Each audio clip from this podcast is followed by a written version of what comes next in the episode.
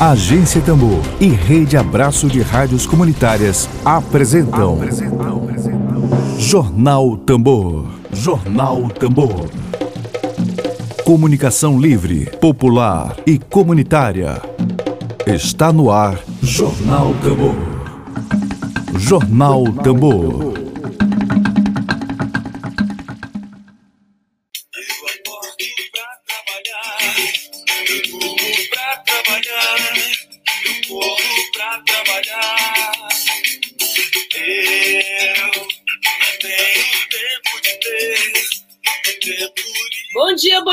Dia, bom dia, bom dia, bom dia, para você. Segundo, hoje é segunda-feira.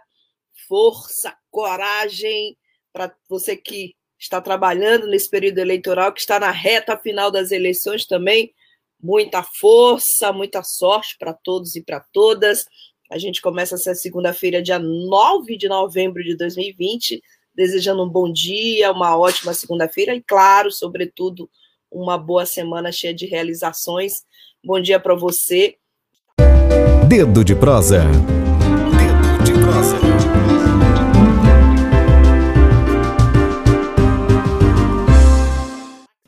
Uma honra, um prazer enorme estar sempre aqui com meu companheiro Ed Wilson, sou, é meu companheiro de agência Tambor, jornalista, e também eu sou fã dele, é colega e fã. Bom dia, querido Ed, um prazer enorme. Faz tempo, né, companheiro, que a gente não tem você aqui. É, Flávia, faz tempo mesmo. A recíproca é verdadeira, é, nós trabalhamos juntos e a gente aprende muito um com o outro, né? Uma, as meninas também, umas com as outras, uns com os outros. E é um, é um prazer sempre participar da, da programação aqui da Tambor ao vivo, né? A gente está sempre nos bastidores e de vez em quando a gente vem aqui dar uma palhinha, né? Verdade. Também sou seu admirador. É, eu, eu já até anunciei, né? Mas eu vou repetir para as pessoas que estão entrando agora no ar. É, nós vamos conversar agora com o professor da Universidade Federal do Maranhão, ele também é presidente da Associação Brasileira de Rádios Comunitárias do Maranhão, jornalista da agência Tambor Ed Wilson Araújo, e vamos conversar com Ed exatamente sobre as eleições. Claro, o nosso recorte principal é a eleição municipal de São Luís, mas antes disso, né, Ed, a gente não tem como não abordar todo esse cenário internacional. Bom dia, professor Vitor Coelho, que acaba de entrar aqui, nos dá o prazer da sua audiência. É, e claro que esse cenário internacional a gente precisa abordar. Eu estava lendo agora, Ed, uma notícia que acabou de chegar agora com a vitória do Biden, o dólar caiu abaixo de R$ 5,30 e a melhor notícia é que a vacina da, de um grande laboratório é eficaz. É, parece que os primeiros testes já foram feitos, é, essa vacina deste laboratório contra a Covid-19 é eficaz. Bom, mas antes disso, claro que eu vou abordar contigo o silêncio de Bolsonaro. Eu queria até pedir para todos para que a gente coloque aqui uma declaração do Bolsonaro. Bolsonaro estava alguns dias atrás alertando com relação ao perigo que seria a eleição do Joe Biden como presidente dos Estados Unidos. Eu vou colocar aqui para nós, Ed. Vocês... Preferência, eu acho que todo mundo tem. E eu não vou discutir com ninguém. É, é quem é democrata, quem porventura torce para os republicanos. Você sabe a minha posição. É, é, clara, isso não é interferência. Tem uma boa polícia com o Trump. Espero que ele seja reeleito, espero, né? E o Brasil vai continuar sendo o Brasil sem interferir nada, até porque quem somos nós para interferir, né? Bolsonaro demonstrou confiança na vitória de Trump e aproveitou para cutucar a imprensa. Abro aspas. Amanhã, já o pessoal lá, aquela mídia do contra, sempre do contra, vai se render à realidade. Fecho aspas, palavras do presidente Jair Bolsonaro. Bom, Ed, vamos lá, né? Vamos começar. Eu queria te ouvir sobre essa vitória de Joe Biden, é, os reflexos dessa vitória, a para todo o, o, planeta, em especial para o Brasil. E esse silêncio sepulcral do, do, do, presidente brasileiro, que até o momento não deu uma declaração, nem contra, nem a favor. É, queria te ouvir um pouco sobre isso, fazer essa, aquela análise de cenário que a gente tanto espera. É, quero começar dando bom dia para Bel Aquino e para o professor Vitor Coelho, né? Estão nos acompanhando aqui. É, primeiro, Flávia, assim, duas indelicadezas, né? Duas indelicadezas. Uma indelicadeza do Trump, que, que não deu o telefonema reconhecendo a vitória do Biden, né? É, é, dentro de, um, de uma visão republicana, civilizatória, todo processo eleitoral em que um candidato ganha é, é, recomendável, faz parte do rito, né? Que o candidato que perdeu a eleição, ele deu um telefonema ou deu alguma declaração reconhecendo a vitória. Então, o Trump, pelo menos até ontem, não tinha feito isso, e o Bolsonaro, como chefe de Estado, é, considerando assim a importância das eleições norte-americanas para o mundo todo, porque é a maior economia do mundo, os chefes de Estado costumam se manifestar através de telefonema ou nas redes sociais, é, é, se referindo a, ao desdobramento da eleição. E, infelizmente, nós não vimos isso nem por parte do Trump, que foi o derrotado, nem por parte do Bolsonaro como chefe de Estado, para dar as boas-vindas ao novo presidente dos Estados Unidos. É, era até esperado, era previsto.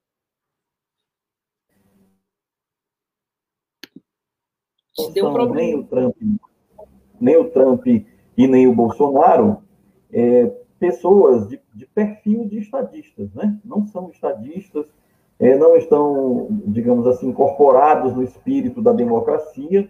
Sabemos muito bem como ambos ganharam as eleições, nos Estados Unidos e no Brasil, muito baseado nesse fenômeno de fake news, e, e com todas essas esses aparatos é, rudimentares da política, né? Alguns até pré-políticos, podemos dizer assim. Então, esse é o primeiro primeiro recorte, né? Essa indelicadeza, essa falta de, de princípios civilizatórios mínimos em relação ao desdobramento de uma eleição tão importante como essa dos Estados Unidos. E a vitória de Biden, penso que ela é, ela é muito significativa, primeiro, porque assim, é a derrota de Trump. Esse é o primeiro é, aspecto, a derrota de Trump. Todos nós comemoramos a derrota de Trump. Sabemos que o Biden não é um, assim, uma expressão daquilo que mais te, é, gostaríamos de ter, né? Como, como identidade no campo democrático, mas é a derrota de Trump, é a derrota do terraplanismo, é a derrota do obscurantismo, porque o Biden, por exemplo, já disse que ele vai se alinhar com as instituições científicas, né? É, vai batalhar em busca da vacina, uma preocupação dele já manifestada em relação à pandemia é, Covid-19, que era um, um, que é um problema do planeta Terra que vinha sendo desprezado e ignorado pelo Donald Trump. O Biden já se manifestou um alinhamento com as instituições de pesquisa, com o conhecimento científico. Penso também que a vitória do Biden, do Biden vai, é, de certa maneira, expurgar é, essa, essa figura é, grotesca, essa figura, digamos assim, avarenta do, do Donald Trump, como uma, uma, uma pessoa que vai para a televisão mentir, mentir descaradamente, né, a ponto de, das redes de TV dos Estados Unidos terem tirado ele do ar.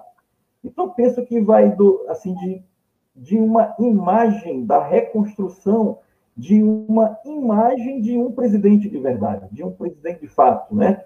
A gente sabe que o Biden ele é um conservador, mas ele não é uma escória como é o Donald Trump. Não é uma escória. Ele tem um perfil conservador, é do partido é de, de, Partido Democrata e o Partido Republicano tem poucas diferenças entre eles, né?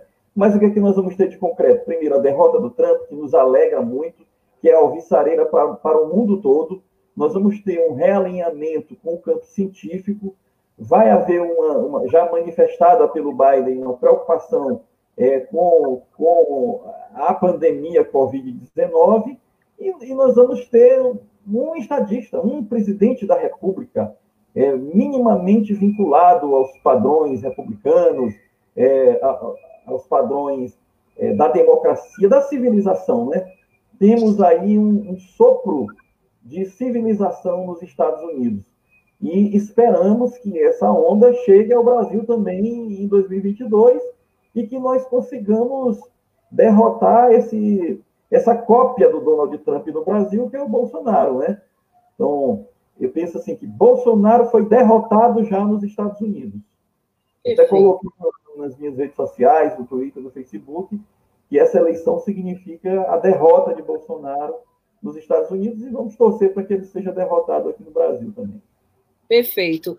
É, Ed, a gente viu, por exemplo, assim, você nunca imaginava, assim, a minha geração, para a tua, você vê Nova York, o umbigo do mundo, com aquelas cenas de pessoas com Covid-19, com cenas de fome, inclusive, de pessoas passando fome na pandemia de coronavírus, de é, aquele o outro lado de Nova York.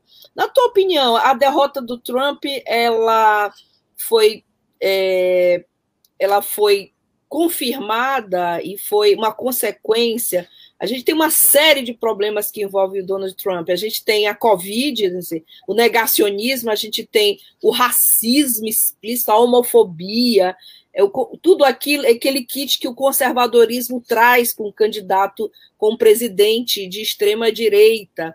Então, uh, você vê aquela nação, aquele poderio norte-americano completamente diante do planeta todo, completamente destroçado por uma pandemia. Na tua opinião, essa derrota do Trump, o que, que mais culminou com a derrota do Trump? Qual, foi, qual foram os fatores que mais pesaram?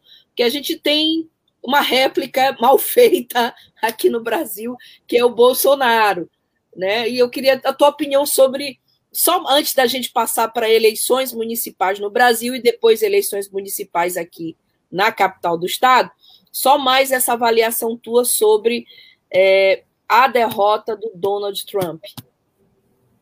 Penso que a economia, né? Os Estados Unidos são muito motivados pela economia. O Donald Trump não deu as respostas prometidas e esperadas pelos Estados Unidos, uhum. é, pelo, pelo povo norte-americano. A, a, gente percebe, por exemplo, eu, se a gente, Flávia, é importante a gente dizer aqui na Tambor, nós, nós temos essa batalha pela comunicação alternativa independente. Se a Isso. gente assiste é, o Jornal Nacional, a gente assiste a Globo News, a gente entende muito pouco dos Estados Unidos, né? Porque eles informam pouco. Né? A gente até estava conversando com, com um amigo, esse, os, é, é, os analistas, com todo respeito aos, aos, aos colegas que são estrelas do jornalismo internacional, ali na Globo News e tudo, mas eu, eu procuro me informar sobre os Estados Unidos por podcasts especializados, por palestras interessantes que tem no YouTube, que são muito mais substanciosas, né? Então, por exemplo, um, um estado como a Califórnia, onde estão lá é, os centros tecnológicos do mundo, as, as maiores marcas, né? A vale Uber, Facebook, a Apple, tudo ali na Califórnia. E na Califórnia tem 150 mil pessoas sem casa.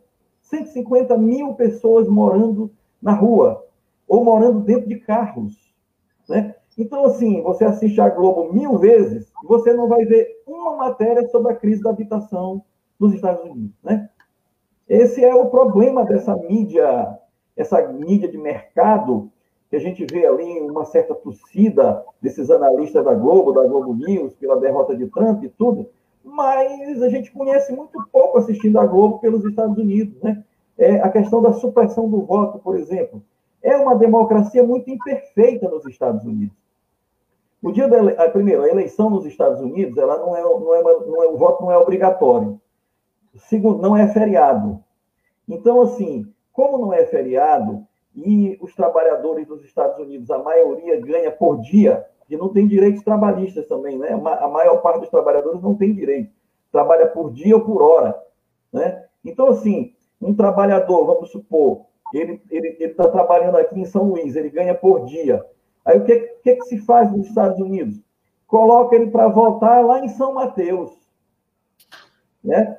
E aí ele fica pensando assim: eu, eu vou perder meu dia de trabalho para votar lá em São Mateus? Ou eu vou perder meu dia de trabalho para votar lá em Barra do Corda?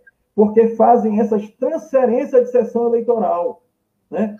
E aí se é. chama isso de supressão do voto, que é combinado também com exigência de documentos que a maioria, por exemplo, dos migrantes não tem essa documentação exigida em determinados estados pela, pelo, pelo critério, de, pelas regras da votação eleitoral. Então, muita gente fica impedida de votar. Mas o que, é que houve nos Estados Unidos? Como a repulsa pelo Donald Trump era gigantesca, devido a esse kit que tu falaste, o racismo, a homofobia, a misoginia. Quer dizer, Trump, ele é uma degeneração humana tão grande, ele tem um grau de violência contra a humanidade tão grande, que mesmo nessas circunstâncias, houve uma mobilização gigantesca nos Estados Unidos para votar antecipado pelos currículos, para a pessoa não perder, por exemplo, para fazer um atalho em relação à supressão do voto. Então, votação é, recorde. É, o tanto foi tão ruim, tão ruim, foi tão péssimo, que houve essa mobilização, essa, esse afeto da população norte-americana é para votar, sendo que o voto não é obrigatório, né? E votar antecipado, votar pelos correios, que é uma coisa meio contraditória, porque na Califórnia tem a Apple, tem a Uber, tem o Facebook, e a eleição ainda é no papel, né? Tem essa é. série de eleições, é uma eleição de colégio eleitoral, enfim. Mas vejo que com todos esses defeitos e, e assim, tem eu ouço alguns podcasts especializados nos Estados Unidos que em alguns estados, por exemplo, como o Cinturão da Ferrugem, que é a área industrial dos Estados Unidos, os problemas do desemprego gravíssimo que o Trump não conseguiu dar respostas. Né? É, determinados lugares nos Estados Unidos, determinados estados, têm problemas gravíssimos com saúde. Por, por exemplo, é, os, os, o atendimento à saúde, essa pessoa quebra um pé, por exemplo, se ela não tem um plano de saúde, os planos de saúde são muito caros, às vezes a pessoa se endivida, se endivida para fazer um tratamento de saúde de um pé quebrado. E os planos de saúde, para quem tem, para quem pode pagar, a maioria não cobre doenças pré-existentes. Então, o, o Obamacare, que foi um plano que tentou minimamente ali é, inserir esse segmento mais pobre da população, é, ele é demonizado pelo Trump. Né? Um dos, um dos é. grandes problemas nos Estados Unidos é o atendimento à saúde. Então, a gente tem um orgulho imenso um orgulho imenso do Brasil com o SUS, Flávia. É. Um orgulho imenso do Brasil com o SUS. O SUS é um, de, é, deveria ser levado à condição de patrimônio da humanidade. E que o Bolsonaro persegue o SUS. Né? Assim como é, Trump perseguiu o Obamacare nos Estados Unidos. Uhum. Então, assim, comparando o cenário dos Estados Unidos com o Brasil, é, nós, nós, temos um, um, um, país com votação eletrônica, nós temos o SUS, nós temos universidade pública. Universidade pública no Brasil. É, eu estava ouvindo no podcast especializado em Estados Unidos, Flávia, o hum. endividamento estudantil nos Estados Unidos, o endividamento estudantil, ou seja, um estudante, para ele entrar na universidade, e quase que não tem universidade pública, tem que pagar. O endividamento estudantil estava em um trilhão de dólares nos Estados Unidos. Um trilhão de dólares de endividamento estudantil nos Estados Unidos. Porque o ensino é de mercado, o ensino é privado. É. Então, dá um orgulho danado do Brasil. A gente tem SUS, a gente tem universidade pública. É, embora a, a, gente tenha que pagar em algumas situações pela medicina privada, mas o cidadão pobre, se ele quebrar o pé, ele não vai ter que se endividar num banco para comprar um, um, seguro de saúde para ele, ele, ele se curar do pé quebrado. Ele vai numa, numa unidade de saúde pública, não é um, um, tratamento de excelência, mas ele não vai ter que se endividar como nos Estados Unidos para cuidar de um pé quebrado, né? Então, assim, dá um orgulho imenso do Brasil, um orgulho imenso. Com todas as nossas imperfeições, a gente tem um país com muitas qualidades, né? E, e fica, a gente fica alegre de, de, de saber que o Brasil pode voltar a dar certo e, e que essa vitória do Bayern nos anima muito. É, e, e, e, só, e a gente tem também uma das melhores universidades do mundo, né, como a USP, que é a universidade pública, né? A gente tem isso. Bom, é, Ed, vamos agora sair dos Estados Unidos, vamos aqui para o Brasil, a gente tem eleições municipais, mais de 5.500 municípios brasileiros. Próximo domingo todo, vamos todos às urnas depositar nossos sonhos, nossas esperanças. E a gente tem aqui, eu eu, eu não tenho essa informação ao certo, mas eu acho que a gente tem aqui na história um caso atípico. A gente tem um presidente sem partido. Eu não sei se na história do Brasil o professor Vitor Coelho poderia até me auxiliar aí, que está assistindo, se já existiu na história do Brasil um presidente sem partido, né? O Bolsonaro, que é está sem partido. A gente tem um dado aqui que é do Lavareda, que inclusive já foi marqueteiro aqui de alguns candidatos aqui ao governo. Lavareda explicou numa entrevista no Correio Brasiliense há um tempo, há uns, uns semanas atrás eu li que se o PSL, se o, se o Bolsonaro não tivesse saído do PSL, tenderia a ter até um bom desempenho, que em 2000, mas em 2016 o PSL fez apenas 0,5% dos prefeitos. Tá? Em 2018, 10,5% na Câmara. Agora a gente está em 2020, eleições de 2020. E a situação não é das melhores, né? Não estou com dado atualizado, não sei se você está, Ed, mas o dado que eu tenho é que, que, com exceção lá de Fortaleza, os candidatos com apoio explícito de Bolsonaro estão patinando nas pesquisas. Eu queria novamente te pedir, olha só, o Vitor está falando aqui, professor Vitor, é um presidente sem partido e um país sem presidente. Ótimo comentário do Vitor Coelho. Bom. Muito bom. Bom, aí eu passo para ti essa bola desse cenário das eleições municipais de 2020 e da figura de Bolsonaro, absolutamente inexpressivo do ponto de vista de formar um grupo de aliados, de um grupo, um possível staff de, de aliados de prefeitos, pelo menos é o que se apresenta aqui nas pesquisas eleitorais. A gente não sabe o que, vai acontecer domingo, mas assim, queria que você fizesse essa análise para nós das eleições aqui no Brasil, eleições municipais, e da figura de Bolsonaro como um cabo eleitoral que me parece que tem cada vez menos peso na decisão do eleitorado. E por que esse fenômeno do Bolsonaro, que foi eleito com tanta expectativa popular, porque dois anos depois isso parece desidratar? Flávia, é, para a gente daqui a pouco entrar logo no assunto de São Luís, porque tem uma conexão, em 2018, 2018, Bolsonaro foi eleito presidente do Brasil, ele ganhou em 21 das 27 capitais brasileiras. 21 das 27 capitais brasileiras. Né? Essas capitais mais importantes, é, ele chegou a ter é, 60% dos votos válidos. São Paulo, Rio de Janeiro, Brasília, Belo Horizonte, Curitiba, Manaus, Goiânia, Campo Grande, Maceió, Cuiabá, Porto Velho, Florianópolis, Rio Branco, Vitória, Boa Vista e Palmas. Né? Em, em Rio Branco, capital do Acre, Bolsonaro chegou a ter é, 82,77% dos votos em Rio uhum. Branco. Então, ganhou em 21 das 27 capitais. Hoje, ele está em petição de miséria, como se diz aí, né? Porque é. o Bolsonaro, que é o, que é o candidato dele em São Paulo, não vai bem, o Crivella no Rio de Janeiro não vai bem, a eleição é domingo, pode ser que tenha uma recuperação, e uma coisa das mais esdrúxulas, né? que Bolsonaro disse recentemente que ele vai ter o próprio horário eleitoral dele. Ele fez uma live, né? Ele faz sempre uma live no fim de semana, e ele disse nessa live que ele vai ter o próprio, eleito, o, o, próprio horário eleitoral dele, que é uma das coisas mais, né? A la Trump, né?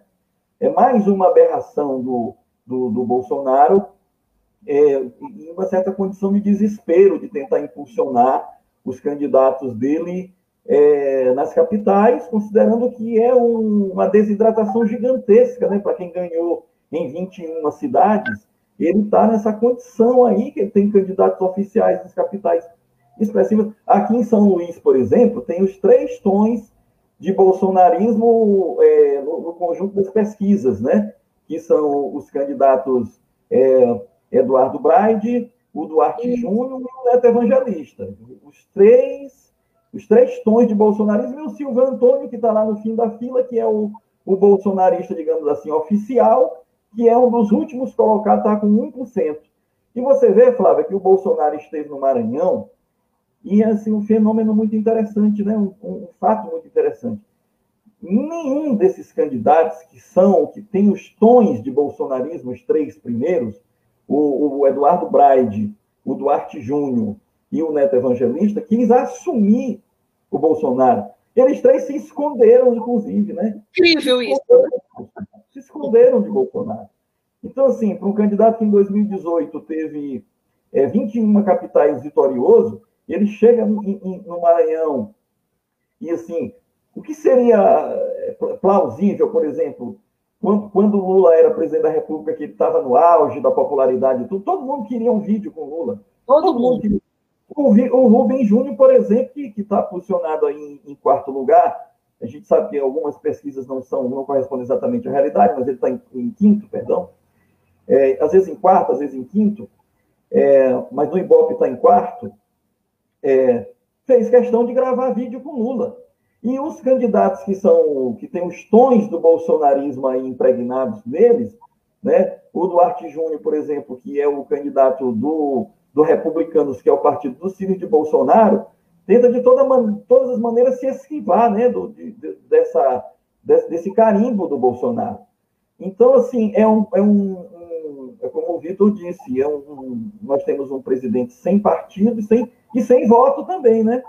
Porque se ele tivesse voto, é, ele estaria aí arrastando, impulsionando as candidaturas dele nas capitais. E o que a gente vê não é isso uma capital como São Luís. Ele vem ao Maranhão e, e, e não consegue, por exemplo, ser disputado pelos candidatos. Ser disputado pela lógica de um, de um presidente da República é, que, que, se fosse querido, se fosse amado, se tivesse numa, numa condição de popularidade, ele seria disputado pelos três tons de, de bolsonarismo aí para gravar um vídeo com ele, para dar uma declaração, né? Eu comparo muito com os presidentes como o Lula, por exemplo, que, havia uma guerra para conseguir um áudio do Lula. Um Eu áudio lembro, lembro bem disso. Agora, Ed, é, é interessante porque esse é um quadro bastante excêntrico aqui da capital.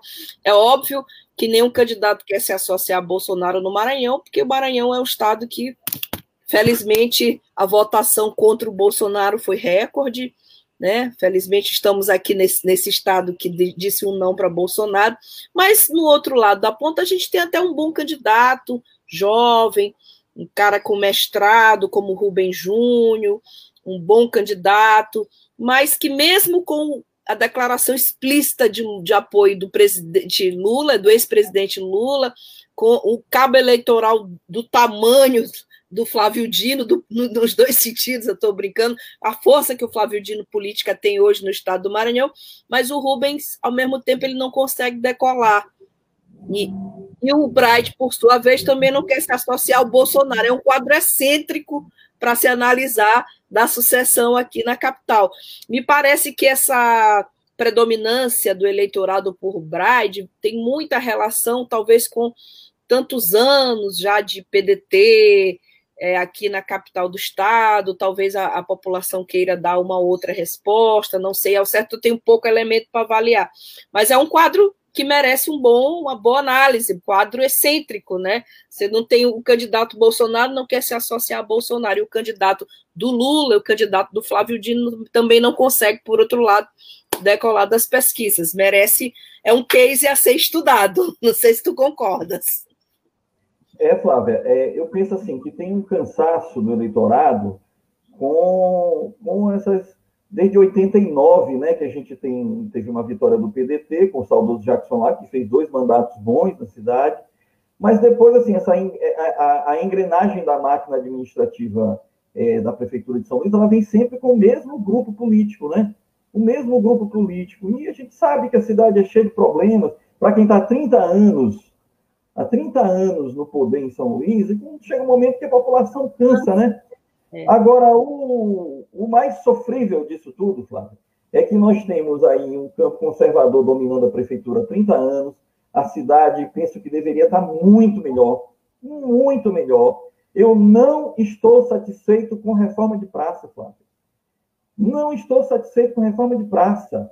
Reforma de praça não tem, não, não, não tem um significado direto na vida do cidadão pobre de São Luís.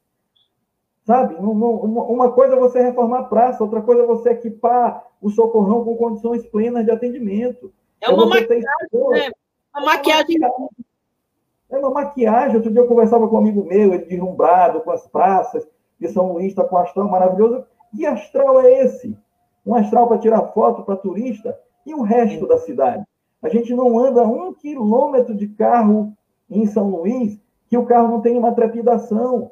Ou, ou numa calçada, Flávia, eu tenho mobilidade reduzida, porque eu tenho sequela de acidente de carro. Hum. Caminhar em São Luís é péssimo, não temos hum. ciclovias. O atendimento de saúde nos socorrões, todo mundo. A rede de, de a rede de, de a rede da educação de São Luís é com esses anexos que a gente sabe muito bem como é que funcionam esses anexos nos bairros de periferia em São Luís, que são os puxadinhos da rede pública municipal, que são depósitos de, de, de, crianças e de adolescentes. Então, São Luís, em 30 anos, com o mesmo grupo político, deveria estar muito, muito melhor. Não estou satisfeito com a reforma de praça. Qualquer, qualquer lugar do Brasil se reforma praça. Qualquer lugar do Brasil, aí em São Luís, isso vira uma coisa de um deslumbramento, né?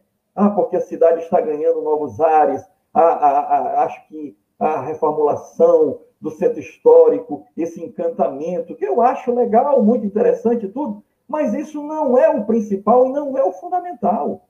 Não é o fundamental.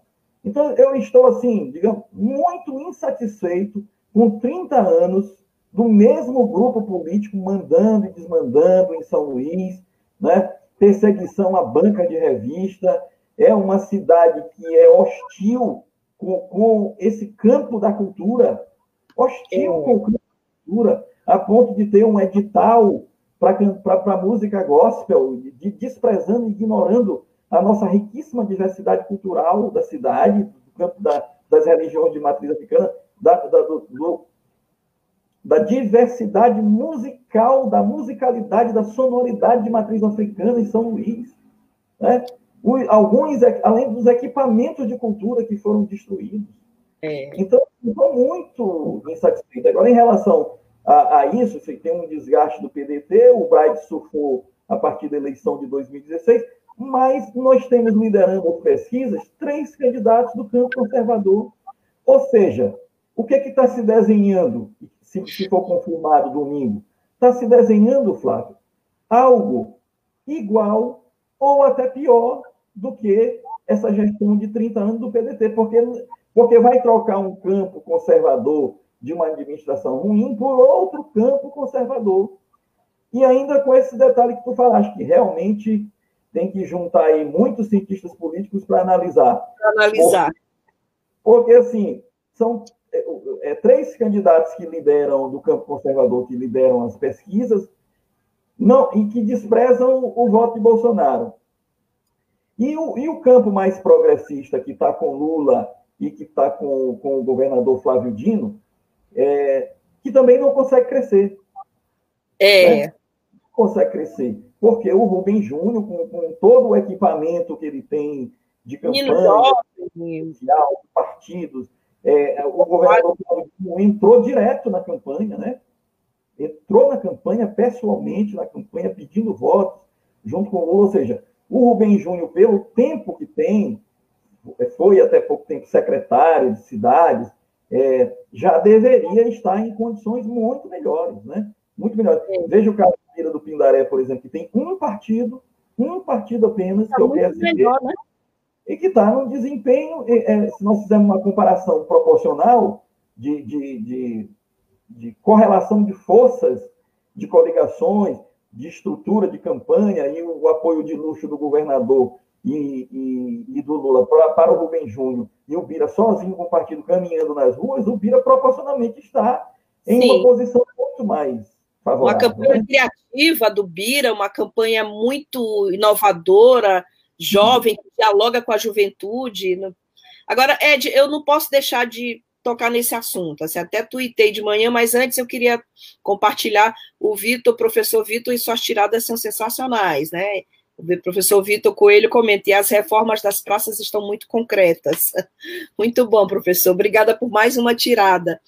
Bom dia, Carolina Pitanga também, que é cientista social ou cientista política, é isso, Carolina? Participa aqui conosco, dando um bom dia, acompanhando aqui esse debate. Ed, eu preciso conversar contigo sobre esse assunto, a gente não pode encerrar sem debater o, é, sobre o, próprio debate em torno da cidade de São Luís. Eu tuitei de manhã, eu fiquei bastante impressionada aqui com. Eu até fiz uma, um tweet um pouco mais agressivo, dizendo que o debate em torno da capital, debate eleitoral em torno da capital está muito pequenininho, porque eu fiquei bastante impressionada com um, uma troca de tweets entre o senador bolsonarista Roberto Rocha, que, aliás, a cena dele correndo atrás do carro de Bolsonaro é uma cena bem degradante que a gente assistiu recentemente. Roberto Rocha aqui dizendo que, é, que ele disse que, que Flávio Dino saiu do sovaco de, de, de Zé Reinaldo e não e não as bolas de Flávio Dino, uma coisa tão assim, já no sovaco comunista dele tem uma por uma, PCdoB não tem nem, por que o PCdoB não tem nem o senador? E o deputado Márcio Gé respondeu, conheces bem o sovaco de Flávio Dino, debaixo do qual foste eleito senador para em seguida se transmutar em, em traíra. Assim, é, é esse nível aqui, sovaco, de Zé Reinaldo, o, o Roberto Rocha acusando o Flávio Dino de ser sovaco de Zé Reinaldo, e aí ele, o Márcio Gerri dizendo que o Roberto Rocha conhece bem o sovaco de Flávio Dino, debaixo do qual ele foi eleito senador. Aliás, foi a péssima escolha aí do Flávio Dino para senador, né? Ele podia ter, ter feito outra escolha. Então, é, esse é o nível é, do debate sobre a sucessão municipal na capital, com um senador da República e um deputado federal. A gente lamenta, porque São Luís, como tu disseste, tem problemas gravíssimos. A gente lamenta a ausência do debate, por exemplo, sobre o plano diretor, que 99% ou 99,9% dos candidatos não debateram. E eu queria agora que a gente conversasse um pouquinho, a gente sobre essa esse nível de debate tão baixo, né? E em detrimento da real discussão e da necessária discussão sobre o futuro da cidade de São Luís do Maranhão. É, Flávia, aí a gente tem que pontuar também o, o que não podemos deixar de mencionar, o papel dos candidatos dos partidos mais posicionados à esquerda, né? o Franklin Douglas e o Ert Dias, é, que têm colocado temas relevantes para a cidade. Agora, o plano, e que, e que pensa assim, que vai ser interessante para a gente avaliar que aquele, aquela denominação de São Luís, Ilha Rebelde, se não se cumprir nessa eleição, né, nós vamos ter aí uma, uma se, se, se, esse desenho do momento das, da, da, das pesquisas de opinião. Se esse desenho se confirmar, nós vamos sair daquele cenário de Rebelde, que seria mais apropriado ao campo da esquerda, para uma cidade né, de direita, né?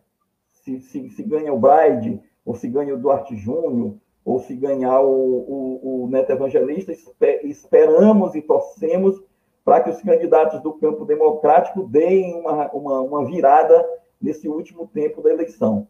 Agora, de fato, o, o, o nível do, do, debate nas redes sociais, e às vezes até mesmo nos debates de TV, está muito aquém, né, Flávio? O, eu, no debate da TV Guará, esse último debate, eu, eu, eu tuitei muito pedindo, solicitando que se falasse sobre o plano diretor é, de São Luís, mas nenhum candidato mencionou o plano diretor.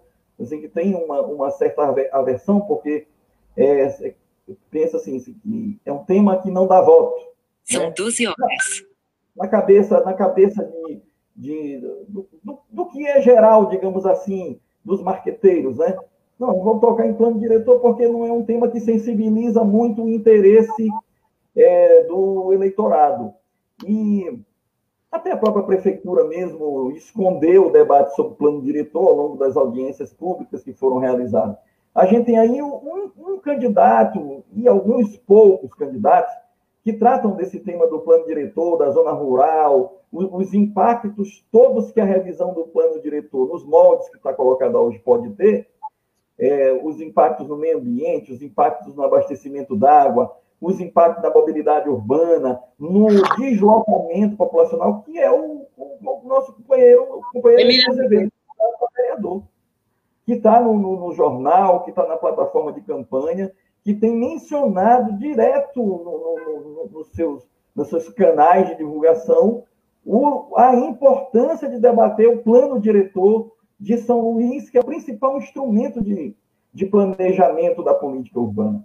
E a gente fica assim meio entristecido de ver um debate sobre sovaco, sobre isso e aquilo, diante de uma cidade que Bola. tem problemas gravíssimos, né? Com uma, Bola uma cidade enorme, né? Então, é. É, o, o, uso e ocupação do solo urbano, para onde a cidade vai caminhar nos próximos 20 anos? É o plano diretor que vai dizer. E esse tema é ausente dos debates, é ausente das entrevistas, é na maioria, né? Na maioria das sabatinas, é um tema ausente, acompanhei muitas sabatinas, é, para mensurar o agendamento do plano diretor no debate, e infelizmente é, é um assunto que passa assim, tangenciando é, os temas que são abordados nas entrevistas, nas sabatinas e nos debates. É um mapa de voo para a capital decolar, né? E a gente não vê esse mapa de voo sendo debatido, discutido, lamentavelmente. Bom, Ed, a gente chegou aqui, nosso tempo final. Eu gostaria muito agora de pedir as tuas considerações finais sobre as eleições, sobre as nossas esperanças que vão ser depositadas nas urnas no domingo. E, claro, que depois da eleição a gente possa ter mais você aqui presente, o Emílio Azevedo, que também está na luta pela candidatura a vereador, que ele possa, depois do, do domingo, vir aqui conversar conosco é, nesse projeto, esse projeto que a gente sabe que é um projeto que a gente luta todos os dias para estar tá aqui sobrevivendo e resistindo.